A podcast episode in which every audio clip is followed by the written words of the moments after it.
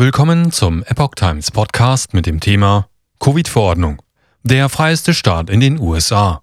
Florida will Impf- und Maskenpflicht für immer verbieten.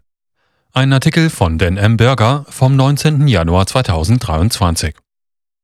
Während die meisten Länder der Welt während der Pandemie verpflichtende Corona-Maßnahmen einführten, konnten die Menschen in Florida selbst entscheiden, wie sie sich und ihre Familie schützen. Nun will der Gouverneur Ron DeSantis dafür sorgen, dass das auch in Zukunft so bleibt.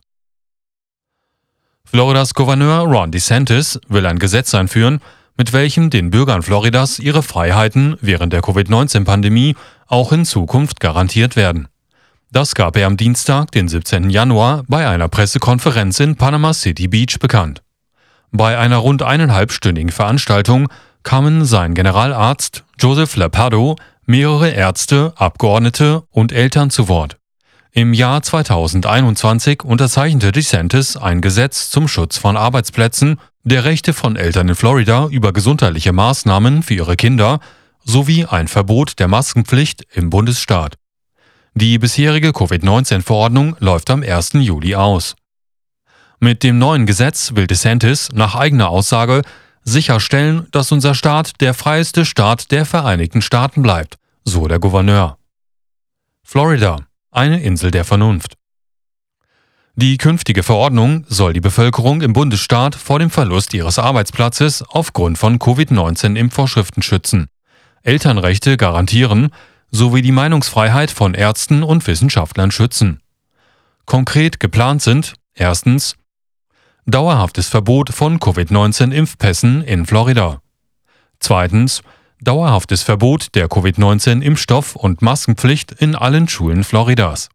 Drittens, dauerhaftes Verbot der Covid-19-Maskenpflicht in Unternehmen. Viertens, dauerhaftes Verbot für Arbeitgeber, Einstellungen oder Entlassungen von mRNA-Impfungen abhängig zu machen. Es ist sehr wahrscheinlich, dass das Gesetz verabschiedet wird, da die Republikaner beide Häuser im Parlament kontrollieren. Zitat als die Welt ihren Verstand verlor, war Florida eine Insel der Vernunft und diente als Dreh- und Angelpunkt der Freiheit. Diese Maßnahmen sollen sicherstellen, dass Florida dies auch weiterhin bleibt, sagte DeSantis. Kein Arzt soll um seine Karriere und Lebensunterhalt fürchten. Der bei der Pressekonferenz ebenfalls anwesende Generalarzt des Bundesstaates, Joseph Lapado, sagte, dass er Zeuge wurde, wie anerkannte Wissenschaftler wegen ihrer medizinischen Ansichten bedroht wurden. Dabei hätten sich viele Thesen des medizinischen Establishments in den letzten zwei Jahren als falsch erwiesen. Mit der neuen Gesetzungsgebung sollten, Zitat, alle medizinischen Fachleute ermutigt werden, sich am wissenschaftlichen Diskurs zu beteiligen, ohne um ihren Lebensunterhalt oder ihre Karriere fürchten zu müssen, betonte Lepardo. Keine Impfung von Babys.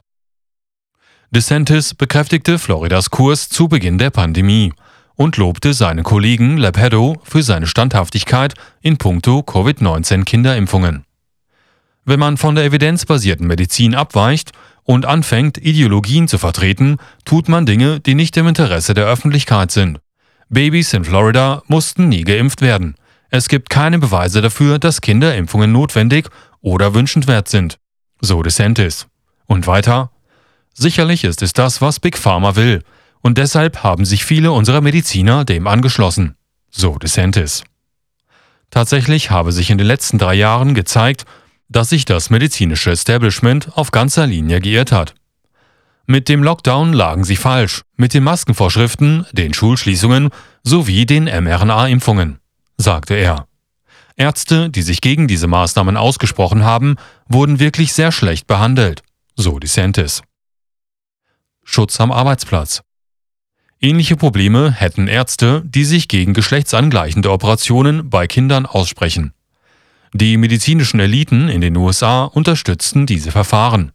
In Europa sei das etwas anders, weil Ärzte dort nicht unbedingt parteiisch sind. Der Schutz des Arbeitsplatzes ist wichtig, sagte DeSantis. Niemand sollte zwischen seinem Job und einer Position wählen, hinter der er nicht steht. So der Gouverneur. Als Beispiel führte er Fitnessstudiobesitzer in Brownard County in Florida an.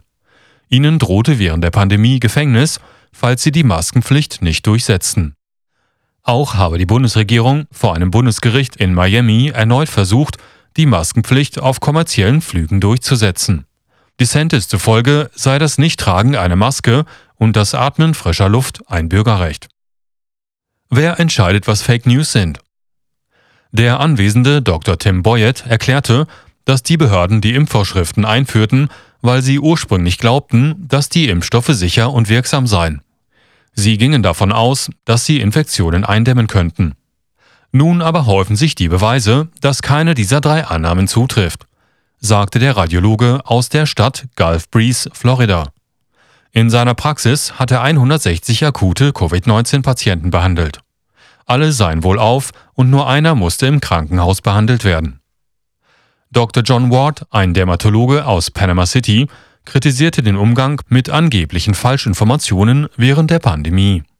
Für eine abweichende Meinung, die man online gepostet hatte, konnte man eingesperrt werden, meinte er.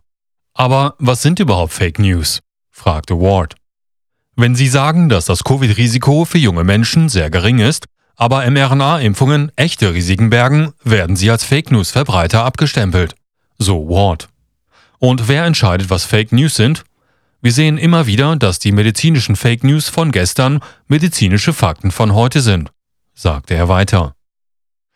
Bettlägerig mit 36. Deidre Long, eine chirurgisch-technische Assistentin und Mutter von zwei Kindern, betrat das Podium auf einer Krücke. Sie hatte lange mit sich gerungen, ob sie sich impfen lassen sollte, sagte sie. Als sie dann einen neuen Job fand, war der Entschluss schließlich getroffen denn die neue Stelle erforderte einen Impfnachweis. Die zweite Pfizer-Dosis habe ihr Leben für immer verändert. Zitat Mit 36 Jahren war ich praktisch bettlägerig. Seitdem leide sie unter Schwäche, Müdigkeit, Krämpfen, Stottern und undeutlicher Sprache. Auch ihr Gesicht sei teilweise gelähmt. Dieser Albtraum ist jetzt 14 Monate her und ich kann immer noch keine normalen Dinge tun, wie mein Haus putzen oder mit meiner Familie spazieren gehen. Anstatt dass ich mich um meine Kinder kümmere, kümmern sie sich jetzt um mich, sagte sie. Und die schlimmste Strafe von allen ist, die Ärzte wissen immer noch nicht, wie sie mir helfen können. Jeder neue Termin ist ein echtes Trauma. Entweder ich werde ausgelacht oder abgewiesen. Wenn ich online nach Hilfe rufe, versucht man mich mundtot zu machen, sagte Long. Frustration und Wut. Die schwangere Lauren Phillips, bereits vierfache Mutter, erzählte auf der Veranstaltung von den Schwierigkeiten ihrer Familie in der Schule während der Pandemie. Sie und ihr Mann hatten ihre Kinder extra in eine kirchliche Schule angemeldet, nachdem ihnen versichert worden war, dass es dort keine Maskenpflicht gebe. Allerdings machte die Schule zwei Tage nach Schulbeginn einen Rückzieher. Wenn wir sagen, dass wir wütend und frustriert waren, ist das noch eine Untertreibung, sagte sie. Jeder Versuch mit der Schulleitung über die tatsächlichen Fakten zu sprechen, stieß auf taube Ohren, so Phillips. Ihre Kinder seien noch alle jung. In ihrem Alter ist es sehr wichtig, den Gesichtsausdruck ihrer Lehrer und Mitschüler zu sehen. Nur so lernen Kinder, sagte sie. Wir fühlten uns als Eltern völlig entmachtet. Wir kannten weder die Lehrer noch die Mitschüler. Es war uns nicht einmal erlaubt, einen Fuß auf das Gelände zu setzen. So die vierfache Mutter.